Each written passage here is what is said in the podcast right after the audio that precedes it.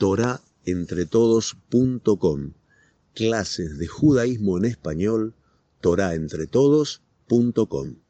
Vamos ahora a, Israel un poco, vamos a hablar con el Rab Jonathan Berim. Hola Jonathan, ¿cómo te va? ¿Qué tal? Buen, buenos días, ¿cómo andan? Bien, ¿cómo va todo por ahí? Muy bien, muy bien. Acá estamos viviéndonos, viviendo nuevas realidades cada día. Contanos, Jonathan, para ver si podemos hacer un viaje volviendo al futuro.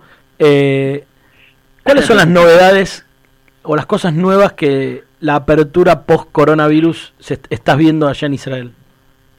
Bueno, es eh, de poquito reacostumbrarse a, a la vida diaria que uno tenía antes, un poquito cambiada, pero es lindo porque de a poquito, o sea, en este último mes, el mes de mayo, fuimos, eh, se fueron abriendo todas las, las actividades y de repente nos encontramos con que está casi todo permitido de vuelta y estamos viviendo esa nueva realidad.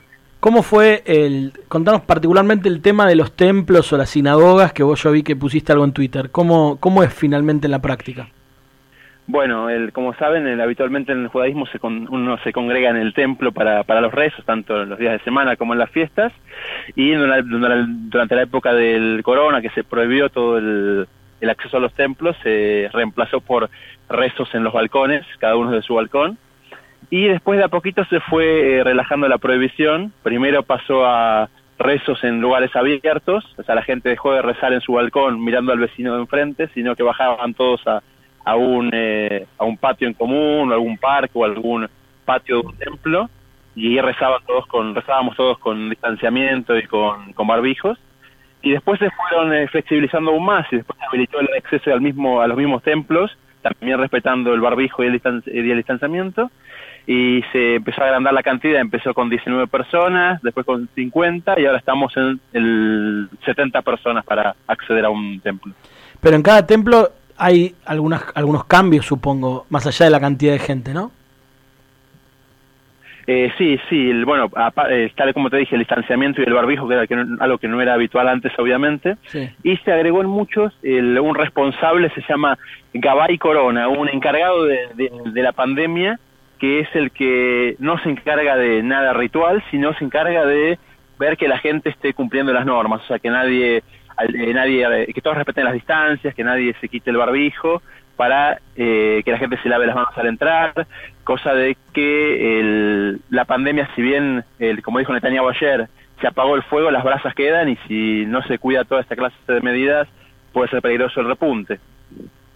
Bien, y más allá de las medidas y todo eso, em, ¿a qué le volviste a dar valor que por ahí antes no le dabas vos?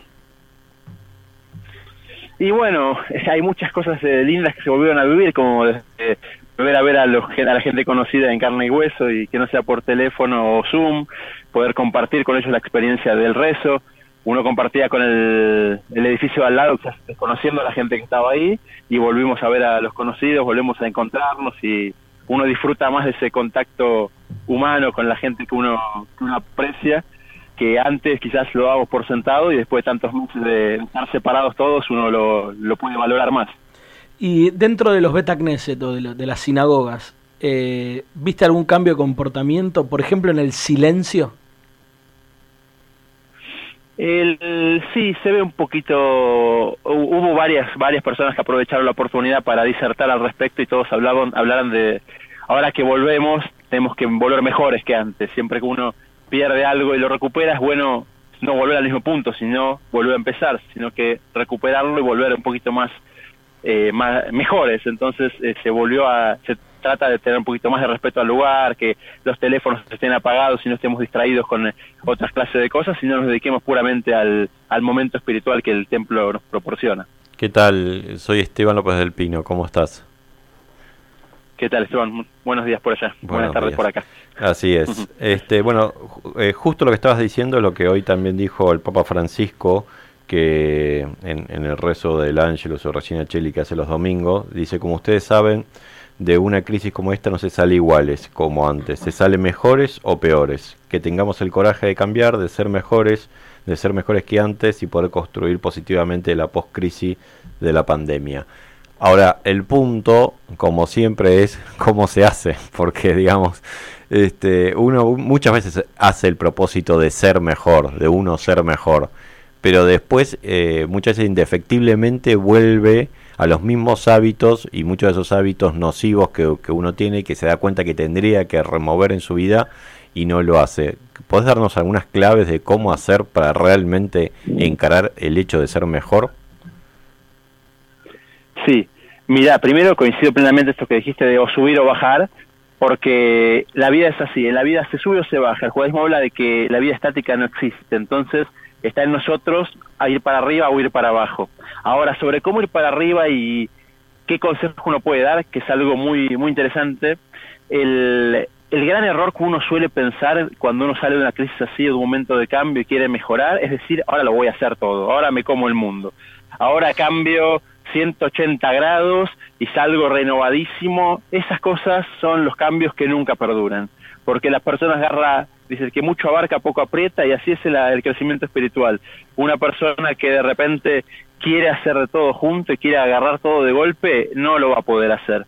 Entonces una vez escuché un consejo de un sabio que dijo, él dijo, vos tenés que pensar de todas las cosas que tenés para mejorar, agarrar un punto, el punto más chiquito de todos, el punto más pequeño y aparentemente más, más fácil de todos, incluso hasta que parezca trivial.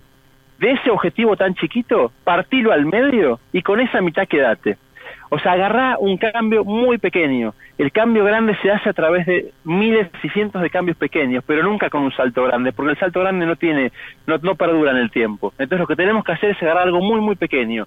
El, por el ejemplo que dijimos del, del rezo en la sinagoga, una persona no va a poder pasar de ser, de charlar con todo el mundo y evitar olvidarse del rezo a poner lo que se llama en hebreo cabana, las mejores intenciones y concentraciones, como cuentan de los grandes maestros de la filosofía hasídica, pero tiene que agarrar algo muy pequeño. Por ejemplo, eh, esta vez si miraba el teléfono todo el día, me pongo un límite de minutos, lo bloqueo y no lo desbloqueo, lo apago antes de entrar. Algo que sea chiquito, una acción que no queramos cambiar el mundo de un instante, pero cambiar el mundo depende de cambios pequeños. Entonces, para lograrlo hay que agarrar algo extremadamente pequeño que podamos mantener en el tiempo. Mejor una cosa chiquita que se mantenga que querer agarrar 10 cosas distintas que duren dos semanas y después volvamos a los mismos que antes, que es haber desperdiciado la oportunidad de crecimiento que teníamos.